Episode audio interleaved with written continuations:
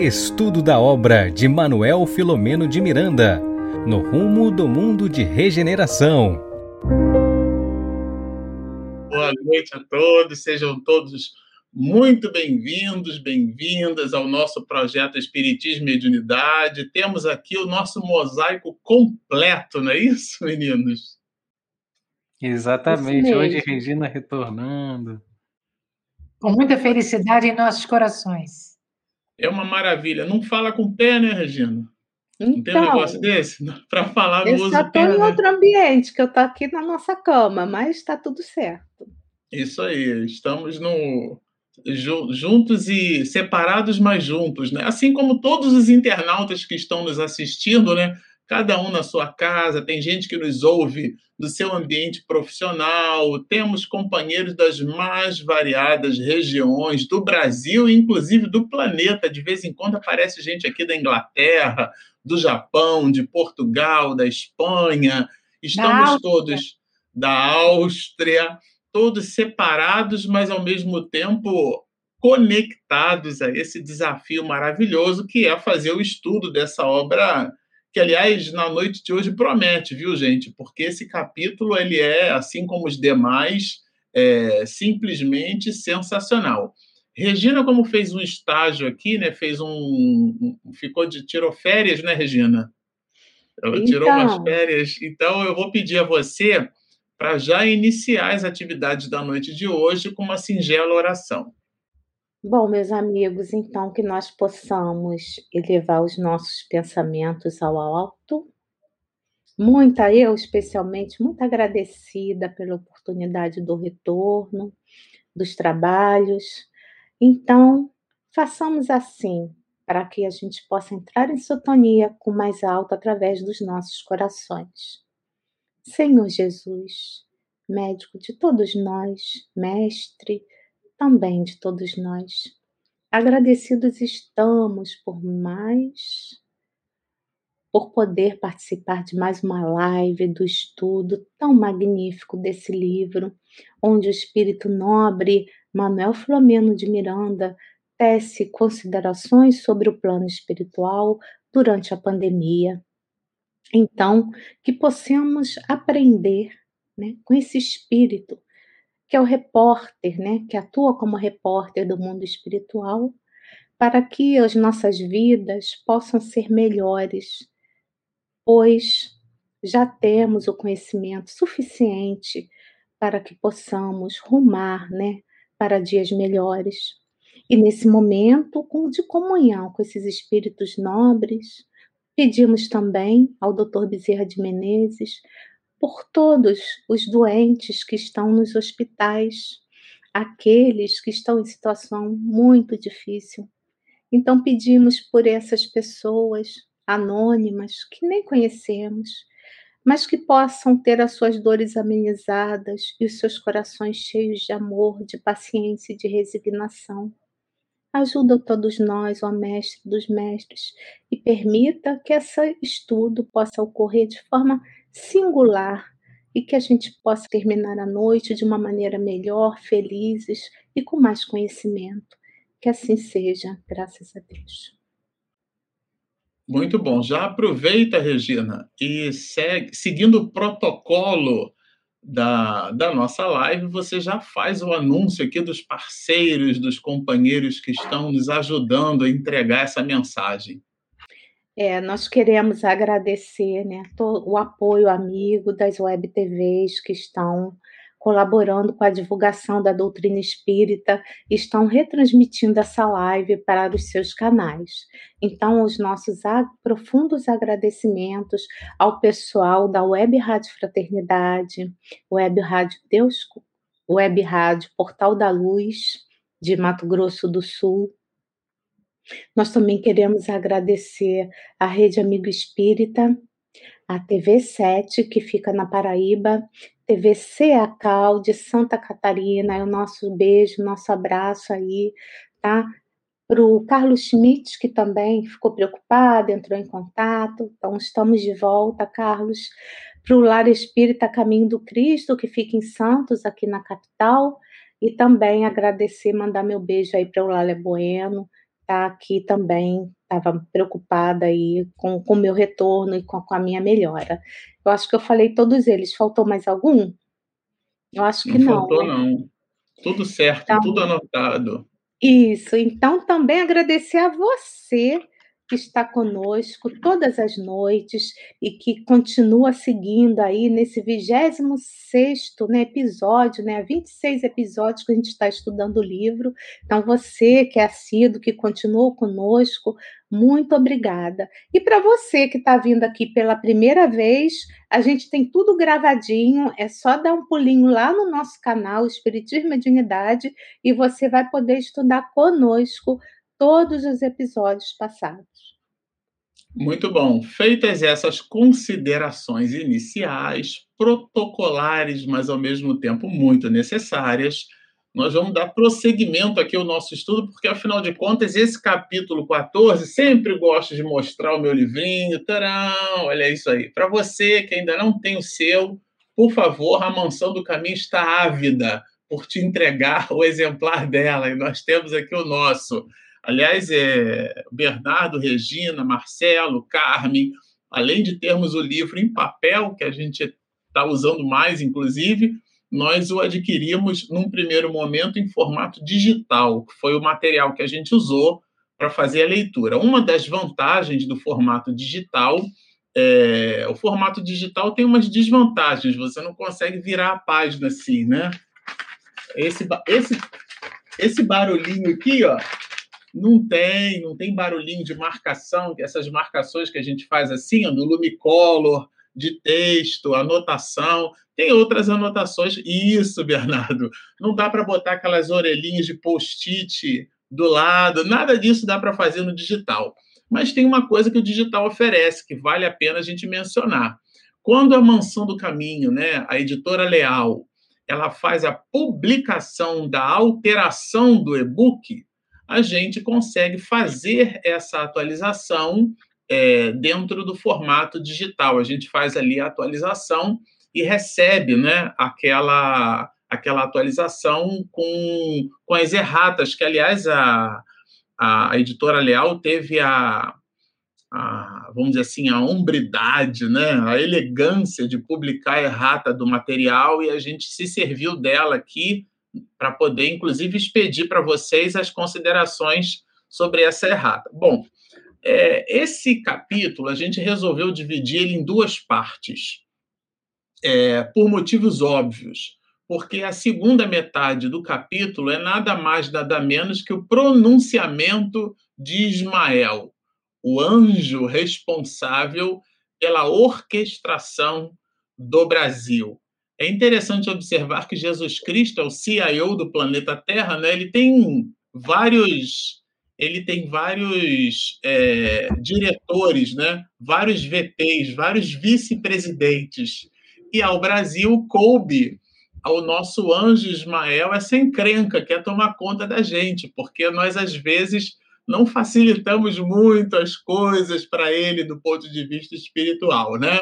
Mas esses espíritos que atingiram a, o mais alto grau da envergadura eh, intelecto-moral, questões 112 e 113 do Livro dos Espíritos, a gente não está tirando isso da nossa cabeça, né? É, o anjo Ismael, um espírito de classe e ordem primeira, né? Da qual a gente tem por referência Jesus, porque Ismael ele não esteve encarnado entre nós, né? Agora, diferente, Jesus foi o Verbo que se fez carne, ele animou um corpo e deixou exemplificado todo o volume de informações que corresponde à conjugação do verbo amar. Nesse sentido, a gente dividiu então o capítulo em duas partes. A primeira parte, Miranda faz uma espécie de introdução, mas traz vários elementos, inclusive históricos, que a gente pretende é, desdobrá-los aqui. O primeiro deles que eu já queria até entregar esses comentários iniciais aí para Regina. Eu vou botar você para trabalhar hoje, Regina. É, vai trabalhar, tá né, Bernardo? Ficou um tempão, né, Bernardo? Aí, né? Agora tem que tá trabalhar, tá não é isso? Exatamente. O que, que você acha, Bernardo? né? Chegou já para o trabalho, já. Isso aí. A Carmen falou assim comigo, Marcelo, quando a Regina voltar, você bota a Regina para trabalhar. Não, bote normal, tá? Posso até fazer, falar o primeiro momento, mas deixa todo mundo igual, porque, né? Enfim. Tudo bem. Está botando palavras na minha boca, Regina. claro. Tá bom. Você conhece aquela história, Carmen? Se, se quando a pessoa bota a culpa na outra, no meu ambiente de trabalho, eu digo assim: bom, se você botou a culpa em mim, se você está colocando palavras na minha boca, se a culpa é minha, ela é verdadeiramente minha, então eu coloco em quem eu quiser, tá certo? Já que ela é minha, já que ela me pertence, né? Eu coloco em quem eu quero.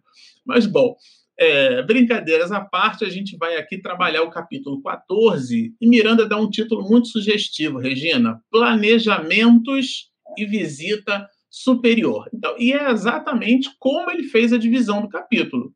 Primeiro, ele fala dos planejamentos, e que é uma conjunção aditiva em língua portuguesa, né, da ideia de soma.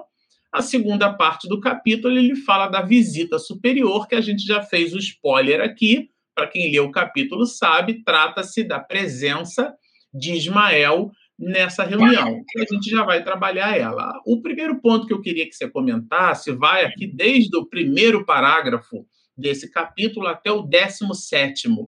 Esse volume de trabalhos na instituição. Eu queria que você trouxesse aqui para a gente o que mais te chamou a atenção nesses 17 primeiros é, parágrafos do capítulo, onde a gente fez um corte e entendeu que ali é o anúncio que Miranda faz sobre os trabalhos da instituição. Destaca para a gente aí o que mais chamou a atenção. Tá bom. É parágrafo dessa, hein? mas eu vou dizer para você. Mas eu vou te dar uma dica boa. Não precisa destacar os 17, não. É, o que mais me chamou a atenção. É, se vocês me permitirem, antes de eu falar, eu queria conversar um minutinho com os internautas, né? Que eu sou uma pessoa que eu sou muito, eu procuro não falar muito de mim na, na internet. Então, ficou muita gente entrou em contato, mandou recadinho. Então, eu vou resumir em um minuto o que aconteceu. Eu quebrei o pé, eu estava voltando da rua, meu pé virou, foi uma, assim, não foi, em princípio, né, não era para ser nada demais, mas aí meu pé quebrou em três lugares, e aí, por conta né, do jeito que o pé quebrou, foi no tornozelo. Muitas pessoas é, boas me ajudaram, né? Depois até o Marcelo chegar, a gente vai ver que tem muita gente boa no mundo, né? Muitos anônimos. Eu tive ajuda de muita gente. Só para vocês terem noção, uma moça que passava de carro viu eu caindo, viu que eu não levantei, ela virou o quarteirão, pra, voltou, parou na minha frente para dizer assim: olha, é, eu vi que você não levantou. Tá precisando? O que, que você quer que eu faça? Você quer que eu te leve no hospital? Mas eu estava na esquina de casa, né? Então eu falei: não, Marcelo, meu marido já está vindo. E assim, os comerciantes, cinco pessoas estavam ali ao meu redor tentando me ajudar de alguma forma. Então, o bem, a gente precisa acreditar no bem, porque o bem, assim, existe, né? Cinco almas caridosas, cada uma querendo fazer alguma coisa para me ajudar. No hospital também, que eu fiquei oito dias internada, porque eu precisei fazer duas cirurgias, eu fui muito bem tratada. Né? E tive todo o apoio da minha família e dos meus amigos. Então, eu quero agradecer a todos que se preocuparam, agradecer aqui os meus amigos também, né? De trabalho que a gente conversou também, que se preocuparam. Então, agradeço a todos vocês pelas orações que eu confesso a vocês que eu acho que eu nem merecia, né? Tanto. Então, muito obrigada. Eu, eu precisava falar isso para vocês, tá, meus amigos? Porque eu queria agradecer de público e assim todo mundo já sabe o que aconteceu e eu tô aqui em recuperação. Mas foi só o pé, tá? Então, vamos lá. É, como o pessoal gosta, né? Lembrando que esse capítulo Marcelo, conta a partir de agora, tá? É, a gente está no 26 episódio do livro, No Rumo do Mundo de Regeneração, e o capítulo é o 14, Planejamentos e Visita Superior. Né? Como o Marcelo disse, ele está com uma ampulheta ali. Como o Marcelo disse, a gente vai fazer assim, a gente está na primeira parte, né? E começa essa primeira parte na página 207. O estudo de hoje vai ser do 207, das páginas 207 a 214. Tá? O que eu me achei interessante, os, logo os primeiros pontos, talvez eu nem fale todos por conta do tempo, é que já nesse livro Miranda mostra que já era a segunda reunião, né, geral com os amigos espirituais. Eles estavam ali aguardando esse grande que eles chamam grande encontro. E aí eu fui, lembrei, e fui lá no capítulo 7, que, que tem esse nome, o grande encontro, né? E que a gente tem aqui nesse, nesse nas lives de 10, de episódios 10 e 11, desse número que a gente falou sobre isso, né? O grupo no capítulo 7, o grande encontro. O que eu achei interessante é que o primeiro grande encontro a gente é, é, aconteceu no sul, né? E aonde estavam ali para o anjo Ismael apareceu também. Só que o Miranda, no capítulo 7, ele diz o seguinte: que ele não tinha condições, assim, ele achava que não, não, não era que ele não deveria, que condições ele tinha, que não deveria escrever ali o que as palavras do anjo Ismael. Naquele momento, a gente sabe que o anjo Ismael apareceu, que saíram né, luzes luminíferas do, do seu tórax e tudo mais, foi lindo, né? E, mas ele não diz o que o anjo Ismael falou. Não diz. Nesse, lá no capítulo 7. E aqui no capítulo 14, eu estou dando só uma geral, não estou, tá? No capítulo 14, o Miranda decide decide falar, né, vai, que, que vai ser para o próximo episódio, falar, so, é, comentar a fala, né, transcrever a fala do anjo Israel, Ismael, que é o nosso, o anjo, né, o nosso grande protetor, guia espiritual do Brasil. Então, assim, num primeiro momento, quando eu logo li esses primeiros é, parágrafos, eu fiz essa, essa ponte com o capítulo 7 tá? que eles estavam agora não no sul, eles estavam na, no norte do país, na região amazônica, né? Porque ele não diz exatamente em que local, mas disse que ele estava, ele, o Miranda fala que tava, ia pegar muitas pessoas daquela região, não só do Brasil, pegar, olha, outros outros espíritos estariam ali também, Outra coisa que me chamou a atenção é que teriam pessoas encarnadas e desencarnadas. Aí eu pensei, quem me dera, né? Eu ser uma mosquinha para estar tá ali. Você pensa assim, Carmen, está rindo? Isso, exatamente isso. Mas quando. Tarde, né? Então, mas quando falou de Anjo Ismael, eu falei assim, hum, é muito over, né? É. Muito, muito over, né? É um bilhete. Estavam desdobradas ali. É um ingresso caro esse aí, né? Então, eu falei, isso é coisa para o Divaldo, né? Mas eu estou muito longe. Muita ousadia e... nossa, né? É. Mas eu achei muito interessante que a fala era para esses dois grupos, né? De encarnados e desencarnados. E o Miranda fala também, logo de início, sobre a sintonia.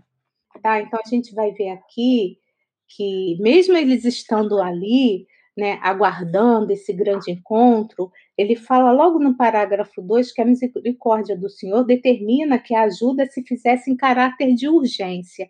E ele vai falar da sintonia, ele vai falar da prece, tá? Estou muito longe do 17, viu, meu bem? Então, vou, vou deixar para os outros, mas eu queria falar um pouquinho só sobre sintonia, voltar a falar sobre sintonia, tá? Que eu separei aqui no meu celularzinho, tá? Lembrando que a prece, várias vezes nós falamos aqui sobre a prece, e eu analisando, né, me analisando, eu percebi que eu falava para mim, né? A gente não dá valor à prece. O Miranda logo fala no início sobre a questão da prece e da sintonia, que quando a gente faz a prece, a gente consegue logo entrar em sintonia com o plano maior e a gente consegue ter a ajuda, essa misericórdia divina, é mais fácil para eles, né? Então a gente não pode esquecer de fazer a prece. A prece é realmente, digamos assim, um remédio, não é placebo. E através da prece, se for realmente sentida de coração, a gente consegue entrar em sintonia com o plano mais alto, né, com o plano superior. E aí eu separei um único textozinho para passar para o Marcelo, que ele já botou um folhetinho ali, que sintonia e identidade ou harmonia vibratória, isto é, o grau de semelhança das emissões ou radiações mentais de dois ou mais espíritos encarnados ou desencarnados, ou seja, a afinidade moral. Então, é, eu fiz aqui um monte de trouxe um monte de estudo aqui sobre padrão de sintonia, mas não vou falar nada disso. É dizer o seguinte, que se a gente está ali fazendo as coisas legais, se está vibrando no bem, né? A gente está lembrando que o pensamento é matéria, então a gente está, através dessas vibrações, os espíritos nobres vão, vão nos atender, se for da vontade de Deus, e vão nos ajudar. Então, no primeiro momento, eu tinha visto outras coisas, mas eu acho, prefiro que outra pessoa continue o meu estudo. Desse até o que eu só falei, acho que dos três ou quatro parágrafos iniciais. Bom, eu vou fazer a mesma pergunta para Carmen. Vamos começar com as meninas, né, Bernardo? É, Carmen, desse primeiro, desse primeiro bloco, que é justamente o bloco onde Miranda traz a ideia ali do trabalho da instituição, é, é esse vai do 1 até o 17, né, onde ele fala do labor. Antes de. Aqui a Regina já fez spoiler, já falou da Amazônia, isso está lá para frente. Mas a gente perdoa Mas que ela você tá disse que foram as minhas impressões, e logo nos primeiros parágrafos essa, foram essas impressões que eu tive. Tudo bem, está tudo certo, tudo certo. É, quais foram as suas primeiras impressões, Carmen? Só não vale falar do, do da, da, da, da, palestra de Ismael, a gente vai deixar para a semana que vem. Não, é, a Regina falou lindamente e no parágrafo justamente quarto, né, é, a, a, a, frase que me, que me causou assim uma grande boa impressão é que ele fala da prece, mas eu queria ler, se você me permite, a prece, sem dúvida, não retira a dor nem impede o que o devedor se recupere, porém atenua, dá força, contribui com harmonia íntima para melhor resolver as problemáticas que surgem. Então, se nós fôssemos obedientes, nós oraríamos muito mais vezes do que nós oramos. É isso que a Regina quis dizer, né? Então, porque se ela atenua e se ela nos ajuda aos problemas que ainda vão surgir, nós não vamos esperar que os problemas surjam para que a gente possa orar. Não é? Entretanto, Sim, claro. entretanto, ele vem dizendo, no parágrafo 5, no sexto, né, que na realidade, a, a, quando nós oramos, há uma conexão muito bonita entre os dois planos da vida, os planos superiores e nós, que pertencemos aos planos inferiores. E ele vem nos dizendo que aquelas perturbações que o livro descreve e que nos remeteu muito ao a tríade, não é? Que o Manuel Filomeno de Miranda escreveu também através do Divaldo, transição planetária, não é? Aquele o, o alvorecer de uma nova era e as perturbações espirituais. Então, nas perturbações espirituais, o benfeitor já fala isso, que as defesas espirituais das instituições estavam comprometidas, algumas justamente pela força desses espíritos. Hum. E aí, nos parágrafos seguintes, ele vem nos falando que, na realidade, ah, já tinha havido uma ajuda, porque atenderam aquele espírito daquele daquele amigo, né, vamos dizer assim, né, que junto tinha deformado seu corpo espiritual, que tinha renascido como anãozinho, e daquele bispo, né, que mudou a sua envergadura espiritual e depois teve o caso da zoantropia, virou lupino. Então ele vem nos falando que isso tudo foi um primeiro passo para que pudessem ser atenuados exatamente essas coisas. porque ele vai dizer que, ah, apesar disso tudo, como nós sabemos, naquele momento, né, orientado por, por essa falange dos justiceiros, alguém quis prejudicar o andamento daquela instituição, quis entrar na sala de passe, né? que era estava fechada, era proibida, e que assim eles puderam fazer uma conexão através do Cláudio, lembram? Aquele Cláudio, aquele magnetizador passista, né, que está sempre a postos, ajudando ao Spinelli, ajudando ao nosso querido Eurício Bassanufo. E aí nós vamos ah, gostar muito aqui no parágrafo sétimo, dizendo que aplicou passes dispersivos, né, nos centros coronários e cerebral do paciente. Mais uma vez eu me conectei com a nossa casa espírita, né, com os passes. Olha, é tão importante nós podermos entender o mecanismo do passe. Né?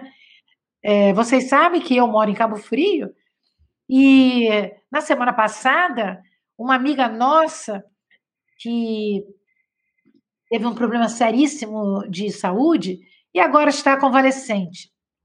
Estava quase boa. E ela teve tipo uma recidivazinha. E ela disse na nossa live que a gente faz uhum. nos estudos: Olha, eu pensei que eu estava dentro da reunião mediúnica e que aquela pessoa X estava me dando passe e que a outra pessoa estava me ajudando e imediatamente eu senti uma força muito muito forte, aquela dor de cabeça passou, aquela aquela aquele quase desmaio saiu. Então veja, meus amigos, parece e ela eu sei que ela não leu o livro então, nós estamos vendo nessa obra, que é uma obra assim fabulosa em tempo real, né? O benfeitor fala do que está acontecendo nesse momento, mas ele fala trazendo elementos da doutrina dos espíritos. E ele vem trazendo para nós, né, a, a, a verdade sobre a casa espírita, porque, como nós sabemos, ele foi um trabalhador espírita, não é? Ele não é um espírito qualquer, ele é um trabalhador espírita. Então, me chamou muita atenção nesses dez primeiros é, parágrafos o cuidado do Manuel Flamengo de Miranda fazer uma introdução para nós, para que nós recordássemos o valor da casa espírita, dos estudos da casa espírita dos elementos que a Casa Espírita nos oferece para o bem-estar das pessoas. E eu vou deixar o resto para o Bernardo, porque eu acho que, como é um mosaico de quatro, não é? Cada um, não é, Regina? Cada um, cada um contribui com três, quatro ou cinco parágrafos, e agora o Bernardo continua. E o Marcelo completa, não é assim? Viu, Bernardo? É com você. É interessante porque esse, esse parágrafo, ele, como bem disse Regina, né, a, já é apresentado que foram convidados para, chamados, convocados para essa reunião espíritos desencarnados e encarnados. Fica essa vontade de, nossa, então tinha encarnados lá participando, né? Então, assim, por que, que eu não fui chamado? Brincadeira. Você ficou parte. com vontade, Bernardo? Você ficou com vontade? Desculpa, um pouquinho, já... um pouquinho com vontade. Talvez a minha agenda aquele dia eu estava livre, esqueceram de me chamar.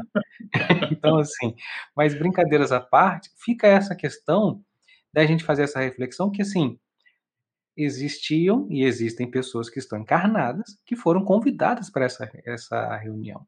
Então, olha só, quando a gente vê uma reunião que tem lá, a gente vai, não vou contar não, igual o Marcelo falou, vai ficar para os próximos capítulos, mas espíritos grandiosos, né? Mas a gente já fala da presença de Ismael e participando ali, então assim, esses trabalhadores que estavam lá é, encarnados participando dessa, dessa, reuni dessa reunião, então imagina é, essa, essa, esse trabalho que é feito, né, em relação a, ao Evangelho, a mensagem de Jesus, a um planejamento que nós passamos por esses momentos. Assim, Existem espíritos encarnados, que estão ao nosso redor, que muitas vezes nós podemos enxergar, né? Porque nós ficamos com aquela sensação assim, ah, eu não tenho a mediunidade de enxergar, de ver, de ouvir. Então, assim, se coloca é, um ponto, assim, né? Como se fosse uma barreira para poder é, estar vibrando e sintonizando com o alto. Mas, olha, existem pessoas, seres humanos, encarnados, é, e que estão trabalhando, cada um pela qual na sua área, mas que foram convidados para essa, para essa reunião e que depois trouxeram essa mensagem para colocar em prática, né, no, seus, no seu bairro, no seu estado, no seu ambiente, no seu local de trabalho, nas suas casas, enfim, nos seus, é, nos seus centros. Então, assim, isso é muito importante da gente fazer essa reflexão.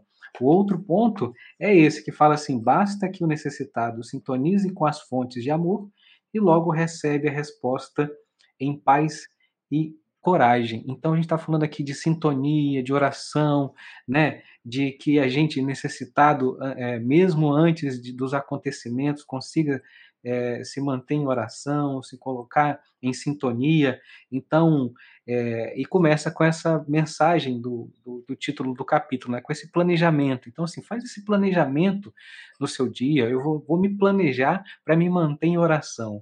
Vou me planejar para me manter em sintonia com as fontes superiores do amor que vão reparar algo que virá acontecer e algo que está acontecendo na minha vida. Então, assim, essa, essas primeiras, esses primeiros parágrafos já trouxeram para a gente também ações simples que a gente pode colocar no nosso dia a dia. Eu não participei da reunião com o Manuel Filomeno de Miranda. É, já ia te perguntar lá e nem é com o Manuel, e tal. Mas está aqui, né? Trouxe para a gente Manuel Filomeno de Miranda através das mãos maravilhosas de Divaldo Franco, da sua mediunidade, esse livro com essa receita, olha, oração e sintonia ajuda aos problemas que virão e aos problemas que estamos passando. Então, assim, você já sintoniza com essas fontes de amor. Então, isso é muito interessante, né? Esse planejamento. Esse planejamento a gente também pode colocar em prática, né? Essa, eu estou falando para mim, no nosso dia a dia, na nossa nossa rotina diária dos afazeres domésticos também do lar. Muito bom. Agora, dando prosseguimento aqui à análise do livro, é, a gente vai. É, nós destacamos o, essa primeira parte em basicamente seis épicos, né, que a gente costuma chamar aqui no nosso estudo de eixo temático. E um outro eixo temático que está contido nessa primeira parte, vejam só, a gente pegou o capítulo e dividiu em duas partes. Pegou a primeira parte e dividiu em seis partes, que são eixos temáticos. O primeiro eixo temático é esse que a gente comentou, que é o trabalho na instituição. Eu gosto de reforçar para que minimamente a gente entenda que exista, existe uma valoração didática na forma como a gente está fazendo a entrega do comentário do, do estudo de Miranda, né? A gente não abre o livro aqui e simplesmente fala, né? Existe toda uma valoração em cima disso. Então, o segundo eixo temático, que eu vou pedir à Regina para continuar desdobrando, é justamente aquilo que a própria Regina já fez o spoiler, né? Que são os parágrafos 18 ao 28, aonde ele fala da reunião, essa reunião, essa segunda reunião, ele abre o o capítulo dizendo que existiria uma reunião, mas mais para frente ele vai dizer que reunião é essa. É uma reunião, na verdade, é, naquilo que o próprio Miranda depois vai chamar de pulmão do mundo, né? Ele fala da própria Amazônia. É, você ficou surpresa, Regina? É, comenta um pouco para a gente quais foram as suas impressões sobre essa parte. É, eu até quero falar para vocês que eu fiz várias anotações no início, né? Mas lembrando, como a Carmen colocou, o Bernardo colocou, que esses espíritos, né, o Miranda e outros espíritos trabalhando bem, eles ainda estavam atuando na instituição. Eu que realmente antecipei, porque eu fiz as minhas anotações com essa com essa ligação do capítulo 7 com esse com o capítulo de hoje que é o 14, tá? Então, eles ficaram o dia inteiro felizes, trabalhando, né? Como a Carmen falou, aplicando passes, colaborando, né? Vão falar da Malvina, que a Malvina estava também sendo tratada, ela estava um pouco cansada, mas estava sendo tratada, e aí, né, à noite chega o grande momento, que era essa outra reunião, que seria agora na, na Amazônia. Eu achei interessante que na primeira reunião, eu vou sempre fazer um contraponto, né? Eles estavam lá também numa cidade do sul, num, lugar assim perto do mar, porque ele fala dos plânctons. Você lembra do plâncton? São aquelas são são não são algas não, são é, eu estou na dúvida se. Eu acho que são bactérias é, é, que fazem que elas brilham. Não sei se também são bactérias. Então, são. É que eu esqueci. É, que brilham com, com a noite, né? Com luar. Então, esses. Depois eu prometo para vocês que eu vou olhar meus estudos anteriores e vou trazer para a próxima para a próxima live. Então, era um lugar magnífico. Então, ele já começa a dizer aqui, nesse capítulo, né, que o local era maravilhoso. E no, no parágrafo 24, gente, é logo no primeiro parágrafo da página 210, Miranda fala assim: quando chegamos ao lugar elegido, ficamos boquiabertos com a beleza em cores rutilantes, assim como pela movimentação de espíritos e de veículos conhecidos em pleno esplendor da floresta vista do alto. Então, é bom lembrar que esses espíritos, nesse grupo do Miranda, eles foram até a região volitando, né? Então, alguns espíritos, os espíritos que têm conhecimento, os espíritos mais elevados, eles volitam numa velocidade incrível. Mas aqui falam que tinham outros também, né? Outros veículos coletivos no 24, né? Então, eu me lembrei, né? Quem não lembra, né? Do aeróbus do nosso lar, né? Quem não lembra que era um veículo ali dentro daquela grande cidade, né? Da colônia espiritual, onde levavam os espíritos que alguns ainda não volitavam. Não sei se é o caso, aí são suposições minhas, porque essa reunião era com espíritos nobres, mas a gente não sabe tudo, então isso é achismo. Né? Então, alguns veículos são utilizados, a gente vai ver veículos, é, não só aeróbus no nosso lar, né? que era como se fosse um grande, não é bem um avião, é aquele. É aquela. É, como é que é o nome daquilo que parece um charuto assim no céu? Vocês lembram do nome? Aqui, do, do da, dos encarnados é, antes do avião tinham aqueles tipo uns balões que dirigível. Dirigível. É, é isso aí. Então a gente vai ver também que para mim um dirigível não parece um charuto mas eu falei deve ah, ser um dirigível né? A gente vê muito nos filmes né? Então tinha uma forma né um pouco diferenciada e e a gente vai ver no livro é, no livro, em outros livros também, mostrando que muitos espíritos são resgatados e, e, são colocados em outros locais, são colocados em veículos, veículos com os animais, veículos sem animais. Então, veículo no plano espiritual é, é comum, tá? E isso me chamou a atenção. E quem quiser saber mais sobre o aeróbus, que é o nome do, do, desse veículo utilizado em nosso lar, é só dar uma olhadinha no livro, que aí vai ter toda a característica dele e tudo mais, né? Memórias de um Suicida vai mostrar um outro tipo de veículo que era para aqueles enfermos, né? Os que estavam no Vale do Suicida. Então, vários são os veículos. Isso me chamou a atenção, que no capítulo 7 já não, ele não falava sobre os veículos coletivos que também chegavam. Então, os espíritos chegavam não só pela volitação, mas de veículos próprios, tá? Ele não diz mais detalhes, né?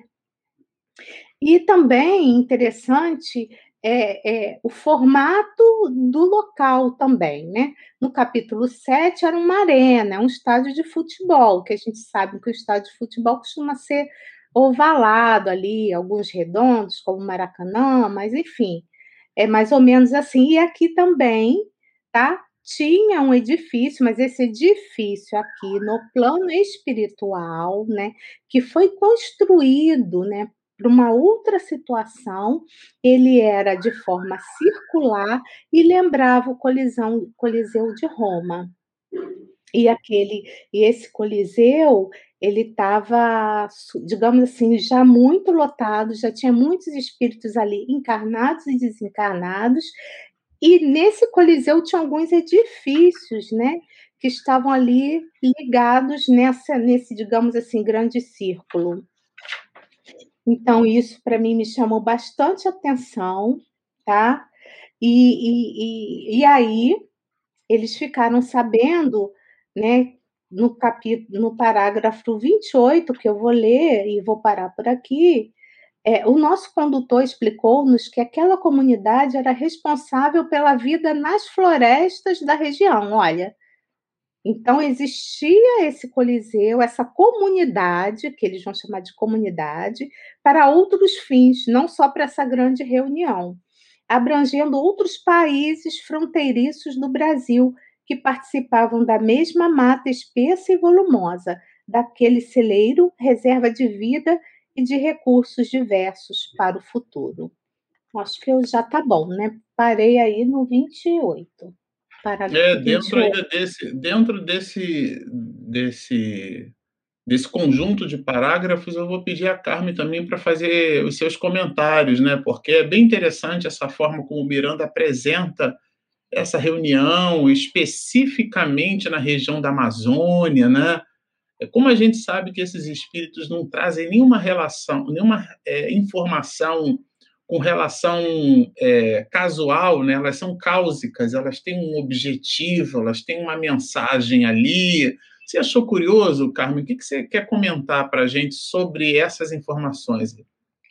Eu achei lindo, né? Eu achei lindo, porque me lembra, voltando é, a lembrança de, desses parágrafos até agora, me lembrei muito de Coração do Mundo, Pátria do Evangelho, quando o espírito Humberto de Campos né, nos descreve a, a passagem com um veículo também, né, passando sobre as terras é, do novo continente, né, mostrando aquelas florestas maravilhosas.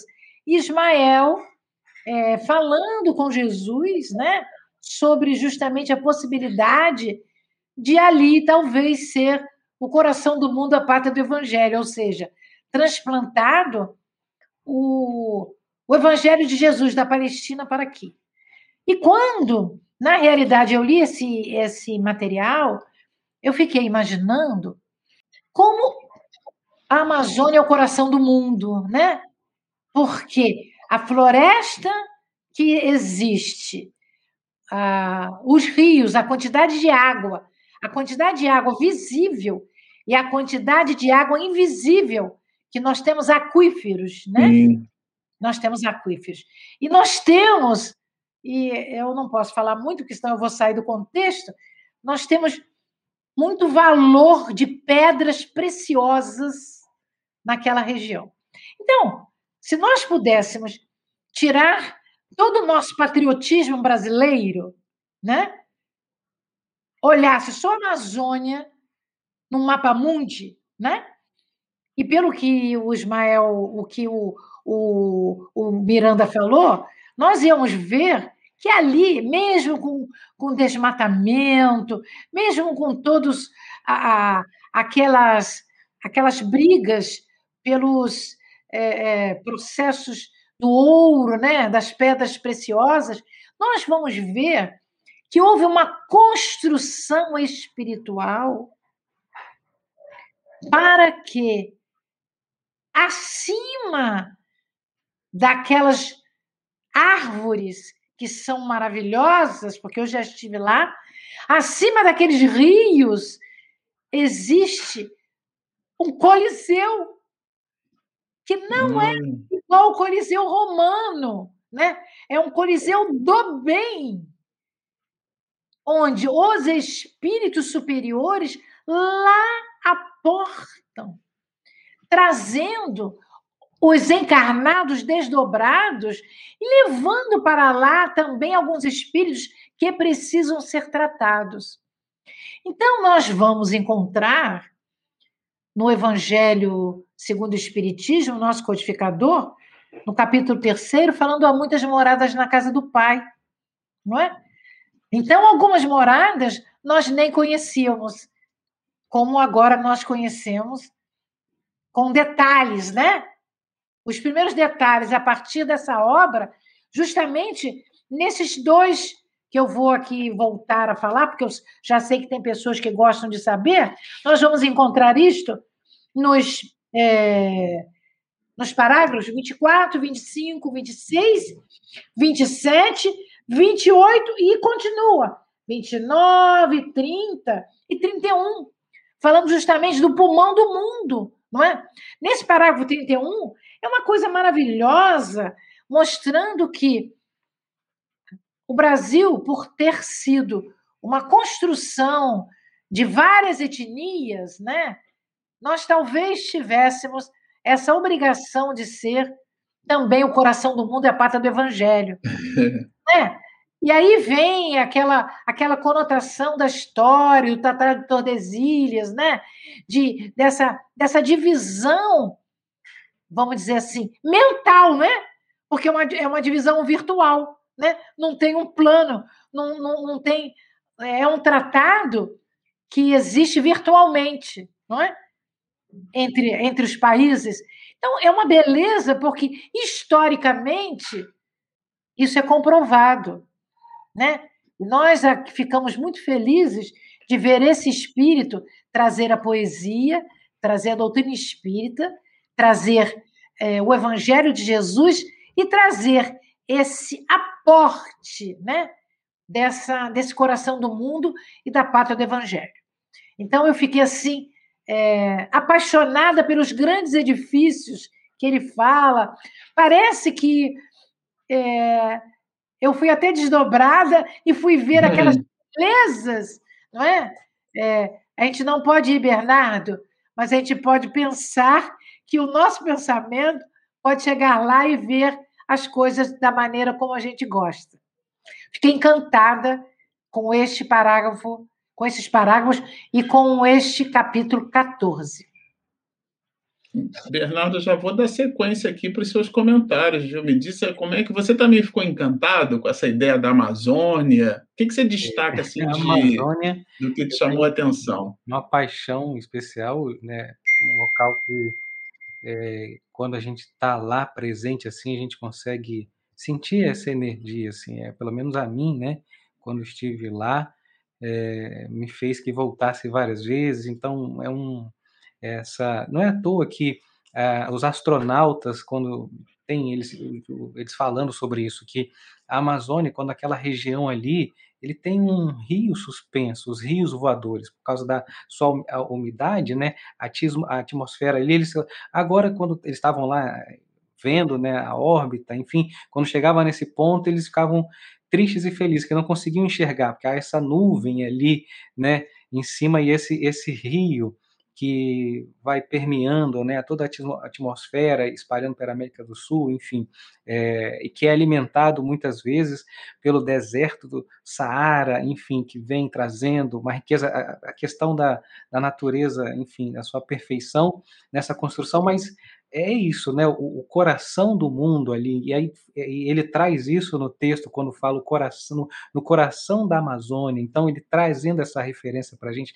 dessa coisa do seu coração, né? E traz para a gente, claro, o livro Coração do Mundo, Pátria do Evangelho. Então é muito simbólico para a gente, observando de fora, né, a Amazônia, é, a importância que ela tem no, no, no, seu espaço espiritual, né, a sua importância, o seu trabalho, a, o seu pilar que ela exerce, e também para a gente como encarnado, né, olhar para essa região, vivenciar essa região e saber que ali foi é palco de muitos trabalhos especiais e foi palco dessa reunião aqui também é, de uma forma. Então já se dá como isso, porque assim como trouxe é, nos capítulos anteriores, falando de algumas regiões, falando, né, precisamente, ah, foi na região sul, aqui não, aqui já traz. E o mais interessante, também agora está ampliando né, nosso olhar para caminhar para os parágrafos seguintes, que se demonstra que, é uma, que foi uma, reuni uma reunião em vários pontos do planeta e que também não só dos países vizinhos da, ali que fazem fronteira com o Brasil, mas também falou assim países é, do Caribe, né, algumas, algumas ilhas, enfim.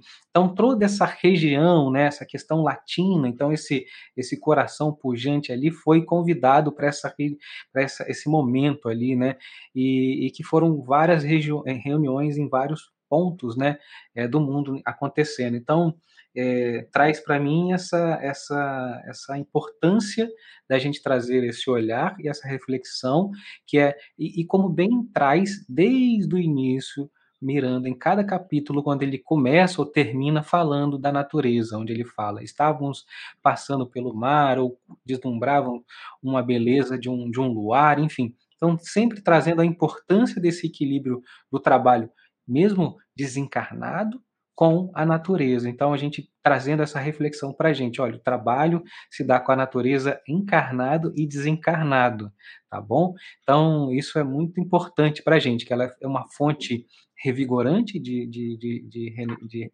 energia para a gente, de revitalização, e que a gente precisa ficar atento, né? E, e observar com mais dedicação e também vibrar para que a gente possa manter esse equilíbrio é, em vários pontos do país. Ele come, começou no sul, mas está indo agora lá para o norte do nosso país. Então, vamos permear aí os nossos pensamentos por cada região do nosso nossa terra, do nosso país, sabendo que a natureza é importante em cada ponto. Isso me, me trouxe muita muita paz e muita beleza nesses parágrafos quando falou da Amazônia e do trabalho espiritual. Olha, vou combinar o seguinte com vocês. Como a gente tem um, um, bloco aqui onde Miranda traz informações sobre a história do Brasil, ele faz um diálogo aqui muito consistente, é, estabelece uma relevância é, que a Carmen já até comentou, né? Fala do Tratado de Tordesilhas e tudo. Eu vou, eu vou ligar o turbo aqui e vou é, trabalhar algumas questões que Miranda coloca que falam justamente da história do Brasil, do surgimento do Brasil, que ele vai falar da expansão até chegar no ponto onde a própria Amazônia passa a integrar né, o, o território nacional, e, e, cita aqui alguns dos convidados para esse banquete.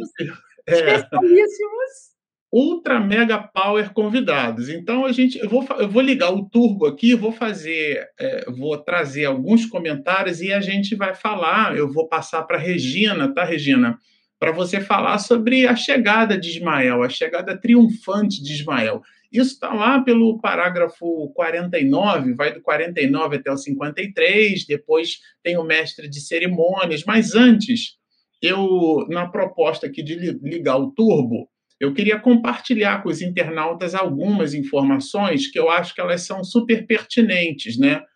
Que, eh, que foi o que a, a Carmen comentou, que é justamente o Tratado de Tordesilhas. Eu não sei se vai dar para vocês é, observarem aqui, eu vou tentar colocar uma, uma caneta, é, uma caneta vermelha aqui, ver se dá para vocês observarem aqui a caneta, tá vendo? Estou fazendo uns, uns tracinhos, né? O, o, o que, que, é essa linha aqui? Olha, essa linha é a linha do Tratado de Tordesilhas. Então, na verdade, o Brasil era só esse pedacinho aqui, ó. Tudo bem? Esse pedacinho aqui é que era o Brasil de 1500, tá bom, gente? Esse, toda essa parte aqui, olha, pertencia, na verdade, à Espanha no Tratado de Tordesilhas. E esse outro pedaço aqui foi um papa que pegou aqui o, o, um ponto marco, né, para poder. Bom, a história cumprida seria uma outra live só para a gente falar desse assunto. Mas a ideia é que a gente entender que o Brasil nasce nessa disposição. Tem uma outra imagem aqui que eu acho que fica mais fácil da gente entender o Tratado de Tordesilhas. Toda essa parte verde aqui, olha, aqui tem um glossário, era território espanhol tudo isso aqui, ó, tudo isso aqui era Espanha, tá? Tudo isso aqui era da Espanha. E esse pedaço aqui laranja, o Tratado de Tordesilhas, é, é, Miranda vai citar isso aqui, inclusive, né? Ele, ele, ele fala de, de junho de 1494, e se a gente for olhar é, é, bom, é, as nossas aulas né, de ensino fundamental, o Tratado de Tordesilhas, ele foi assinado no dia 7 de junho, mês 6 do ano de 1494, exatamente como Miranda coloca. O Miranda só não colocou o dia, né? Mas é exatamente esse mês ano aqui, junho, mês 6 de 1494. Bom, o que aconteceu depois, e Miranda coloca, é que os espanhóis não tiveram condição de sustentar essa terra toda aqui. E todo o processo de expansão, na verdade, foi o que foi delimitando a silhueta do que a gente conhece hoje como sendo o Brasil. Então, o Brasil, todo mundo sabe, né? ele foi colonizado é, pela, pelo litoral, né, pelos portos. Aliás, a própria palavra Portugal vem daí, né, substantivo derivado de porto. Então, é, o, o, de um modo geral, a colonização é feita em cima do litoral. E aqui, essa colonização ela foi avançando. E os espanhóis foram perdendo terreno para os portugueses. E eu não queria trazer exatamente informações de aula de história, até porque eu não sou professor de história, mas é só para conectar com a importância, porque daí, é, é, se a gente for pegar, por exemplo, nessa divisão que a gente viu no outro mapa, né, quais foram as duas capitanias que prosperaram, né? Pernambuco e São Vicente, um lá em cima e outro cá embaixo, né? A, a ideia das capitanias hereditárias, né? Pernambuco está aqui, olha, e São Vicente está aqui embaixo, olha, esse pedacinho bem menor aqui, ó. Tem uma outra aqui embaixo, né? Aqui, ó. Então, é, isso está tá, tá em escala, tá, gente? É, bom, agora, junto com esse volume de, de personagens, a gente vai perceber, eu queria trazer para vocês aqui, é, José de Anchieta, que foi muito citado, tá? É, como sendo uma dessas almas nobres. A gente vai encontrar aqui também Emanuel da Nóbrega, é, é, o que é importante a gente destacar é que Manuel da Nóbrega é, tem uma contribuição literária muito grande para o Brasil, né? Por conta das suas cartas, a gente vai encontrar o início da história do povo brasileiro nas cartas de Manuel da Nóbrega, né? E do ponto de vista é, de, de um catequizador, né? Ele atuou durante 21 anos, ele prestou serviços é, justamente durante o processo de colonização para catequizar os índios. Mas muito mais do que simplesmente catequizar, evangelizar os índios, ele se dedicou, na verdade, à educação do povo indígena, à evangelização do povo indígena. E, de, na verdade, todos os colonos é, que claro, né, quando os, os, os, portugueses e os espanhóis chegaram no Brasil, encontraram índios. Então, e ele fez trabalhos maravilhosos, né, junto à capitania de Pernambuco, que a gente citou, a Porto Seguro também, a capitania de São Vicente. Ele protegia as pessoas, né? É, é. E aqui também eu acho que vale a pena a gente destacar que é a figura do Marechal Rondon, que é uma figura que Miranda cita no livro, né? É, o nome dele, né, ele foi um marechal, então ficou conhecido como Marechal Rondon, é igual a senhorita Agnes, né, que ficou conhecido como Madre Teresa, porque era uma madre, fez o voto, né, o hábito, e porque viveu na cidade de Calcutá, na Índia, foi conhecida como Madre Teresa de Calcutá. Siddhartha Amalgama, também mais conhecido como Buda, que em sânscrito significa o iluminado. Então, é, Marechal Rondon, o nome dele não é Marechal, não era a posição dele como um oficial general do Exército. E o nome dele é Cândido Mariano da Silva Rondon. Ele foi conhecido como Marechal Rondon. Claro, militar, foi um engenheiro militar, né? E, e, ele foi um sertanista brasileiro, né? Ele, na verdade, ele, ele explorou o, o, a, as terras. Ele foi um dos responsáveis por aquele processo de expansão que eu mostrei para vocês, né? Tanto no Mato Grosso como também na, na, em toda a bacia amazônica ocidental. Ele é o responsável pela expansão das terras do Brasil e fez, na verdade, é, um apoio muito grande, né? ele foi responsável por um apoio vitalício vamos dizer assim, as populações indígenas brasileiras. Tudo aquilo que a gente conhece hoje no século XXI de proteção indígena tem o seu nascedouro em Marechal Rondon. Ele foi o primeiro diretor do Serviço de Proteção ao Índio. Né? E ele também estimulou a criação do Parque Nacional do Xingu. É, o Estado brasileiro de Rondônia, por exemplo, recebeu esse nome em sua homenagem. Talvez poucos não saibam disso, né? Então, Marechal Rondon, Rondônia recebe esse nome em função do Marechal Rondon. Realmente seriam assim eu ficaria a noite toda aqui falando, né? Porque a gente destacou, como Regina, a gente destacou vários pontos, né? Mas é só para a gente dar uma ideia de uma visão histórica do volume de espíritos que é, Miranda cita como fazendo parte é, dessa história. Deixa eu terminar de soltar aqui. E aí eu queria, eu queria é, agora entregar, viu, Regina, os comentários para que você falasse lá a partir do parágrafo 49, olha, deixa eu olhar aqui no meu livro onde está isso, é na página 212, lá no finalzinho.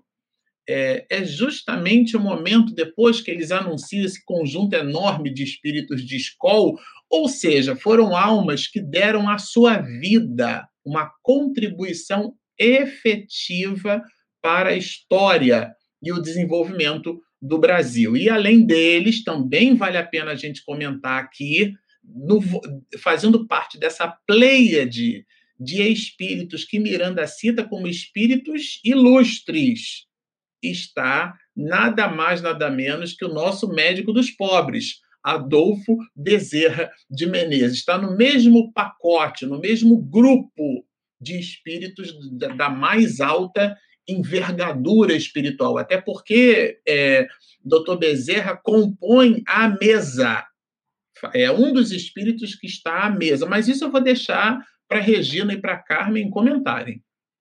Bom, Marcelo, o que me chamou a atenção a partir daí, né? Primeira, ah, primeiro, só lembrar que o doutor Bezerra estava também lá, está tá em todas, né? Esse espírito nosso amigo do Brasil, né? Que tanto gosta do nosso planeta, né? Enfim, é, como você fala, eu, eu preciso ler esse parágrafo, porque é lindo, é belíssimo. Né? No Fica parágrafo 49, ele fala assim, que é Miranda falando, que ele já participou de tantas reuniões, assim, com espíritos nobres, né?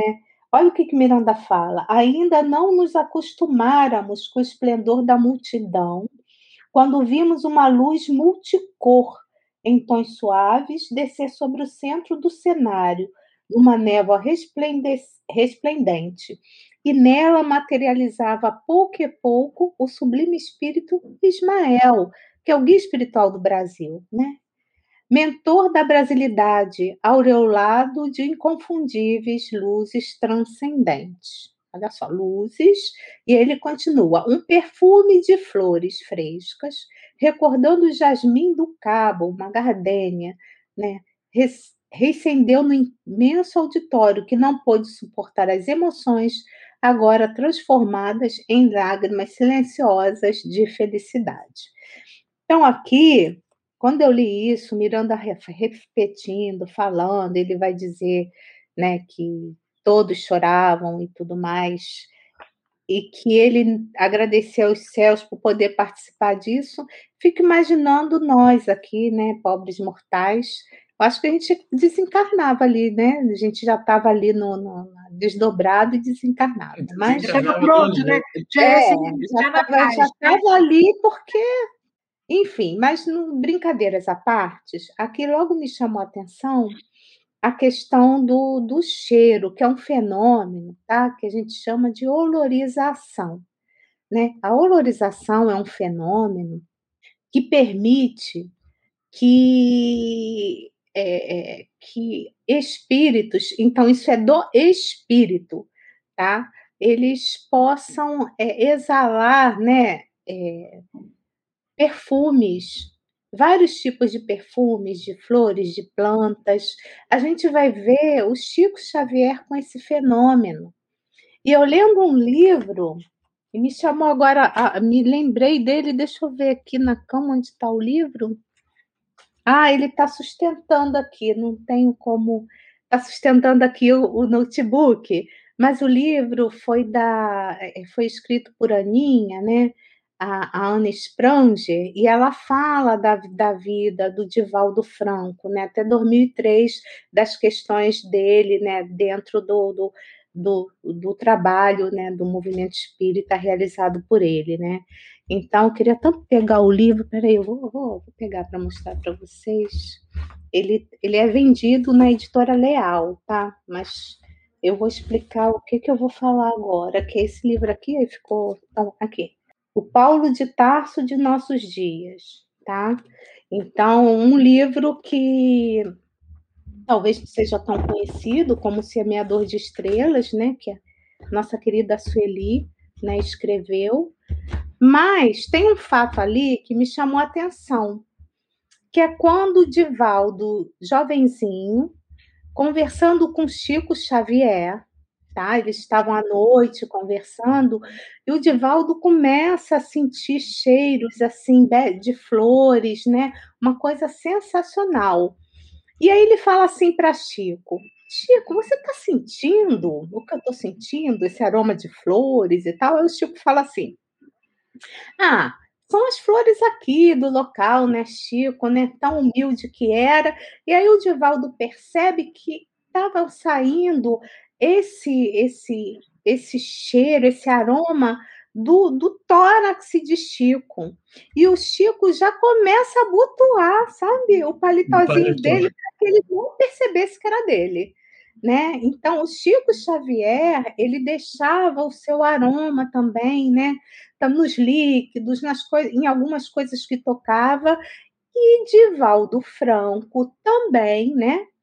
Ele mais velho, ele também produz esse fenômeno né? A gente vai ver, né, também nesse livro que o Divaldo tocava em algumas coisas e deixava algum perfume, tá? Então, esse é um fenômeno de espíritos mais nobres, né, que conseguem produzir. Tô agora aqui tentando segurar o notebook, né? Produzir esses fenômenos de aromas sensacionais, eu diria assim, né? Aromas variados e que deixam assim a gente extasiado, né? Então, o anjo Ismael, né? Ele já já chegou com não só com esse fenômeno de luzes, mas também de com, com, com esse aroma, trazer esse aroma de flores que, segundo aqui o Miranda, era como se fosse as gardênias, né? E mais para frente, é, outra coisa que me chamou a atenção é que ele ele estava acompanhado, ele chega de dois mensageiros, né, que que pareciam venerando os profetas, né, da antiguidade israelita. Aí eu fiquei pensando, e por que não ser um deles, um daqueles, né, do Antigo Testamento? Aí eu fui pesquisar e aí eu vou parar por aí para outra pessoa continuar o estudo quais seriam esses profetas do Antigo Testamento, né, que poderiam ser, porque aqui no livro fala que pareciam, mas não são, não vou tomar muito tempo não, né? E aí a gente vai ver que os quatro maiores profetas do Antigo Testamento, eles são Isaías, Jeremias, Ezequiel e Daniel. Aí também tem os doze profetas menores, correspondentes aos apóstolos, que são Oséias, Joel, Amós, Abidias, Jonas, Miqueias, Naum, Rabacuque, eu não sei se assim se fala, Sofônias, Ageu, Zacarias e Malaquias. Então, a gente sempre percebe que esses espíritos, né, apesar da, da nobreza deles, ninguém faz nada sozinho. E eles estão sempre uma pleide de espíritos com eles que também têm o mesmo pensamento e que colaboram né, para a evangelização desse planeta. Então, o trabalho na coletividade é constante.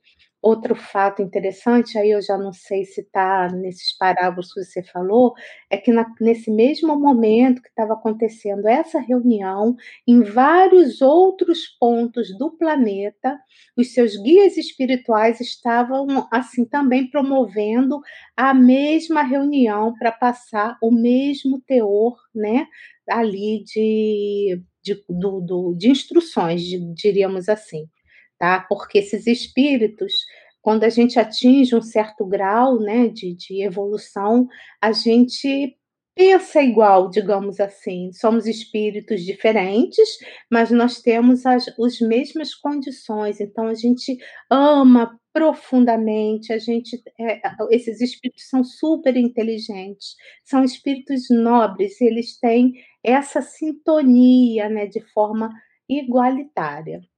Aí eu passo para que o outro continue, né? Para que eu não fale tanto. A Carmen. Carmen, é com você. É, a é. chegada de Ismael. Essa parte é belíssima. É, eu vou só acrescentar que ah, no parágrafo 55, ele diz que em todos, em todas as nações do planeta, Regina, em todas. Então, como Jesus, né, o guia modelo. Né, Mas eu falei isso, que em todas, em todos os outros que, países. Que é, que é, que é o nosso. que ajudou a mexer no fluido cósmico universal, né, para construir o nosso sistema solar e a ele ficar com o, a direção do nosso país. Nessa hora, existe um escalonamento que a gente não conhece, né? De espíritos, a partir do espírito puro Cristo, Jesus, e outros espíritos que são amigos dele, né? E nessa hora, por necessidade do planeta Terra sair dessa imersão que todos estamos do vírus, não é?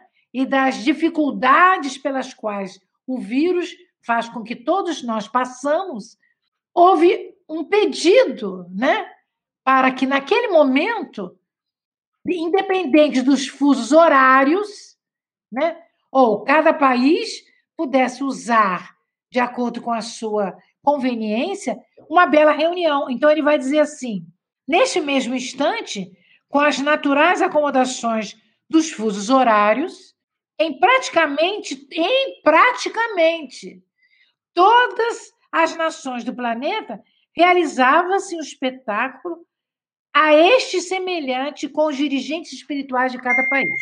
Eu fiquei tão maravilhada com isso, porque quantos de nós ainda não entendeu a importância de Jesus, né? Não é? Quantos de nós ainda não entende, principalmente a importância de Ismael, né? Que é o coordenador do nosso do nosso Brasil. Então ele vai dizer: Jesus, das excelsas faixas vibratórias onde se encontra, enviou seus mensageiros né, para que todos pudessem ajudar na mudança do globo. E ainda existem pessoas que reclamam demais. Não é? Então, esse, esse espaço todo aqui do livro, que nós estamos vendo que é na página 213, não é? Nós vamos ver que no parágrafo 53, ele está dizendo que houve um coral, não é? De, de, de é, que ajudou a, a, que a vibração ficasse superior, o coral silenciou e o sublime enviado de Jesus e seus áulicos foram acomodados à mesa. Arranjo floral com as tonalidades azul e amarelo. Eu fiquei apaixonada por isso, né? Sobre um fundo verde. Então, correspondente às cores da bandeira do Brasil, não é? O verde e amarelo. Então, mostrando a flama brasileira, símbolo da pátria. Eu fico muito feliz de ser brasileira. Eu conheço outros países, mas eu fico agradecida de ter sido é, proposta a mim renascer no Brasil. Porque ainda mais com tudo isso que a gente sabe, né, dessa proposta de Manuel da Nóbrega, né, que é o nosso Emmanuel, né, que depois renasceu, o guia espiritual do nosso Francisco Cândido Xavier, nós ficamos assim embevecidas, porque quantos espíritos nobres estão nos ofertando oportunidades únicas, não é? E nós muitas vezes não temos a gratidão, não é Bernardo, né, suficiente. E aí nós vamos ver, né? Eu queria que você continuasse, vamos continuar comentando o parágrafo 58, que é o primeiro da página 214, né? Que nós vamos até 61 hoje, né? Isso. Então, 58 a 61. Por favor, Bernardo, continue. Por favor. É, é, muito bonito isso, né? Porque quando a gente fala de renascer no Brasil, renascer é, reencarnar, é, é, encarnar no Brasil, né? E a gente tem a possibilidade de ter contato com a doutrina espírita e com as suas obras. E aí, quando a gente tem a oportunidade de ler através das mãos do Espírito de Chico Xavier, Brasil, coração do mundo, pátria do Evangelho, onde a gente pode ter ali uma um, um documento histórico, né, um caminho pelo qual a gente percorreu, pela nossa história está ali presente, nosso futuro está ali presente também. Então, aí fala aqui, né, ouvir palavras é, do Consolador que deverá chegar aos ouvidos das existências humanas ao mesmo que no mesmo instante. Então, assim, isso é interessante, porque a gente sabe que quem trabalha e dialoga, né, numa, uma, numa, num termo bem encarnado, mas é, tente ampliar isso para um, um ser que transcende, um, um ser é, de uma expansão, é, enfim, enorme, mas ele dialoga com Cristo. Ismael dialoga com Cristo né, todo esse trabalho. Então a gente traz aqui, né, ouvir a palavra do Consolador aqui nesse ponto, nós temos assim, ouvir a palavra do Consolador, nós temos é, é, então, assim, para que a gente possa refletir esse, nessas etapas, né, nós temos Ismael, é, esse anjo, né, é, é, esse espírito que dialoga diretamente com Jesus. Ele dialoga diretamente com esse guia e modelo de toda a humanidade e ele traz as mensagens recebidas diretamente por Jesus para essa reunião, para os nossos ouvidos, para os nossos corações. Então, assim, é, é um, um, consolo, é um amparo, né? É, um, é como pegar um filho pelo colo e amparar. Ele está com essas palavras amparando todos aqueles espíritos, né? Por mais elevados que, que ainda que sejam, que estejam, né? O Bezerra e todos os outros que foram citados, os, os encarnados e desencarnados estavam lá, mas é, oportunidade de estar dialogando diretamente com Jesus é, um, é uma responsabilidade, é um alcance espiritual ainda muito distante da nossa é, imaginação e da nossa, do nosso pensamento, mas que esse espírito exerce. Então, é assim, para que a gente possa colocar a grandeza desse trabalho e a grandeza desse momento, né, que ele, ele é uma poesia, né, porque tem as cores, bem, tudo pensado, assim, para que você se sinta acolhido, tem um coral, né, cantando trazendo uma música. Então, assim, o trabalho é muito difícil. O momento da transição, né, quando a gente, sem antecipar as, próximos, as próximas mensagens, mas a gente está vivendo esses momentos da transição, da pandemia, são muito sofridos para os nossos corações, mas é de uma beleza, né, é de um, de um, é de um o anjo Ismael traz para a gente essa beleza, essa poesia, para que possa é, alimentar esses corações, esses trabalhadores e trazer essa energia para que eles possam colocar em prática essa vontade de exercitar, né, cara? É como se fosse um contraponto, né? Isso. Com todo sofrimento, então, o Manuel Filomeno de Miranda nos traz isso para mostrar a, a, a beleza do mundo espiritual superior, banhando é, o planeta a partir da Amazônia e dos outros países cujos chefes espirituais estão em concordância ajudando a Jesus. Muito bonito isso. É, o que eu queria deixar aqui para finalizar o nosso, os nossos comentários até o parágrafo de número 61, que é justamente onde o, o, o que Miranda vai dizer aqui no embaixador do, do mestre de Nazaré, que na verdade o próprio Ismael começa a citar, dois pontos eu queria deixar como elemento de consideração. O primeiro deles é que Miranda faz questão de dizer que o objeto é, dessa reunião era, na verdade, é, a advertência à humanidade. Então, aquilo que a gente vai considerar como sendo é, algo, é, vamos dizer assim, cheio de glamour, de pompa e circunstância, na verdade, tem um objetivo maior. Né? Só para a gente centralizar aqui as nossas atenções. A, a, reunião ela tem um objetivo. Né? Então, se dentro do nosso ambiente empresarial a gente faz reuniões e elas têm um objetivo, elas têm uma pauta, então essa reunião por mais beleza que ela se apresente, Miranda faz isso de uma forma poética e bem linda, realmente um capítulo que mexe bastante com a gente, mas aqui, já se encaminhando para o verbo do mestre de cerimônias, a gente começa a perceber que Jesus, diz ele, o mestre de cerimônias, das excelsas faixas vibratórias onde se encontra, quer dizer, é o CIO do planeta, né? Delegou a sua a responsabilidade para os seus prepostos de luz. Então, da onde ele se encontra, enviou os seus mensageiros, os mensageiros de Jesus, porque o S está com letra maiúsculas. Para quê? Qual é o objetivo? Advertir a humanidade. E, porque é uma conjunção aditiva, então vejam, a reunião tem dois objetivos. Também, e também declarar definida a mudança evolutiva do nosso globo. Então, é, existe aqui um, uma, uma, um processo de disruptura, como se fosse um marco, né? É. Olha, daqui para frente a gente está dentro de um outro processo. Para finalizar, para a gente entregar aqui os comentários né, dos nossos internautas, o que der para a gente comentar, é justamente o momento onde o embaixador do Mestre de Jesus, o próprio Ismael, é, ao término das vozes infanto-juvenis que encantaram essa atividade de início, ele então toma a palavra.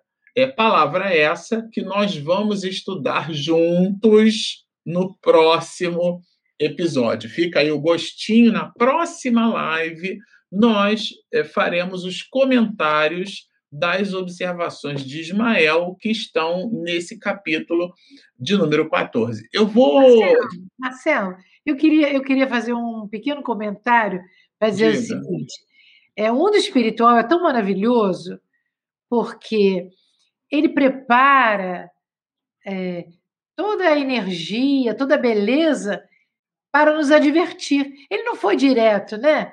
Ele preparou um, um, um coral, né? Ele, ele, ele preparou um, um aroma, né? Ele trouxe os melhores para poder nos advertir e dizer que daqui para frente não vai ser como era antes. Quer dizer, olha a sensibilidade desses espíritos superiores. Não é verdade? Isso mesmo, exatamente. Eu fiquei muito isso. encantada com a maneira com a sutileza do, é. do, do, da beleza dos espíritos superiores. É uma delícia. Olha, eu vou citar aqui, é, eu só vou poder colocar mais, mais duas ou três, né? É, dois ou três comentários. Aqui o, o Daniel Rosa não faz exatamente uma pergunta, mas ele resgata, né? Aquela citação de Chico Xavier no Pinga Fogo de 1970, aonde ele revela né, uma das encarnações de Emmanuel como Hermano Manuel, daí a supressão fonética dá a expressão Emmanuel, que é o, o, o espírito que todos nós conhecemos de altíssima envergadura, é, talvez, né, digo talvez pela nossa parca percepção, é um dos maiores conhecedores de evangelho na espiritualidade e que deixaram pela pena segura de Chico Xavier é, várias observações nesse sentido. Né? A própria série Fonte Viva é simplesmente um, um verdadeiro tratado de estudo das escrituras e é Hermano Manuel, ou Padre Manuel da Nóbrega, que efetivamente deixou entre nós essas observações. Aqui, a, a Jandira, eu vou pedir para Carmen comentar, ela faz essa seguinte observação: olha, Manuel Filomeno de Miranda nos leva a entender o porquê de tantos equívocos e polêmicas relacionadas ao nosso coração da Amazônia. É, na realidade, Jandira e todos nós, né? É, a dificuldade não é só da Amazônia, né? A dificuldade é do povo brasileiro, não é? E ele vai, ele vai mostrar, ele está mostrando aqui, Jandira, que uh, foi escolhido este local maravilhoso como fonte de energia para que houvesse essa cidade espiritual, não é? E essa cidade espiritual vai, é, como já foi dito aqui, ela vai fazer sempre conexão com outros países, né? Como ele falou, países que vieram até do Tratado de Tordesilhas. E por causa disso, seria talvez como um guarda-chuva, né? Eu imaginei como fosse um belo guarda-chuva. E ali, conectando vários países, para que os países todos, em uníssono, trabalhassem para que o planeta saísse do mundo de expiação e provas para o mundo de regeneração, para que cada mentor, cada guia espiritual do país pudesse arregimentar outros espíritos elevados para em cada pátria o civismo, entre aspas, né, patriótico, evangélico, cultural, da beleza, pudesse contribuir para o nosso coração do mundo, pátria do Evangelho, que um dia será o nosso querido Brasil, mas também o nosso planeta Terra. Muito bom, Carmen. Olha, Bernardo, eu vou deixar para você agora é, esse comentário aqui. Já aproveito na sequência, você já pode dar é, engalanar a noite de hoje com a nossa singela oração. Mas aqui a nossa Margarete Haas ela faz uma uma colocação que Miranda também fez né, no início do capítulo. O Coliseu estava lotado, estava é, bombando aquilo lá. Como é que era isso, Bernardo? É impressionante. Tava, é uma, um, um, traz para a gente essa figura, né, essa imagem, para que a gente possa trazer na nossa mente, na nossa imaginação, né? E desenhar essa imagem desse Coliseu lotado, tantas pessoas ali ao redor, nessa é, assistindo e vendo esse espetáculo maravilhoso. Então, assim, é, eu acho que hoje eu quero começar a minha reflexão e a minha oração sintonizando com esse anjo, Ismael, para que a gente possa elevar os nossos pensamentos a esse anjo protetor, a esse anjo que trabalha e toda a sua falange de espíritos nobres e superiores que acompanham, que eles possam, que a gente possa sintonizar e com todo esse amor que foi dito aqui hoje, que quando a gente sintoniza, ele ampara os nossos sofrimentos pelos quais nós vamos passar e nós estamos passando. Então, pedindo a esses espíritos superiores que possam iluminar a sua vida nesse momento, aos seus sofrimentos, as suas dores que estão passando, que você está passando, né, por esse momento e as futuras também, que possamos elevar o nosso sentimento, o nosso pensamento a ter uma noite reparadora de sono, que possamos estender isso aos nossos lares, às nossas famílias, aos nossos entes queridos, que estão passando por alguma dor também, que possamos imaginá-los agora recebendo essa onda de amor, de cheiro, de perfume, ambientando todos os nossos lares, né? Vinda pelo anjo Ismael do seu coração. Então, que possamos também receber esse momento de passe em cada lar e podamos receber também em cada ente querido estendendo por essa semana, que possamos ter uma semana é, reconfortou, que possa ser uma semana de reconforto para a gente e de reparação a nossas dores e sabendo que estamos amparados por Ele, Jesus, né? Através dos seus discípulos, nós vamos receber todo o seu amparo e que sejamos todos nós um pontinho de luz, de esperança em cada lar, em cada bairro, em cada estado, para esse mundo de regeneração pelo qual estamos caminhando. Que assim seja.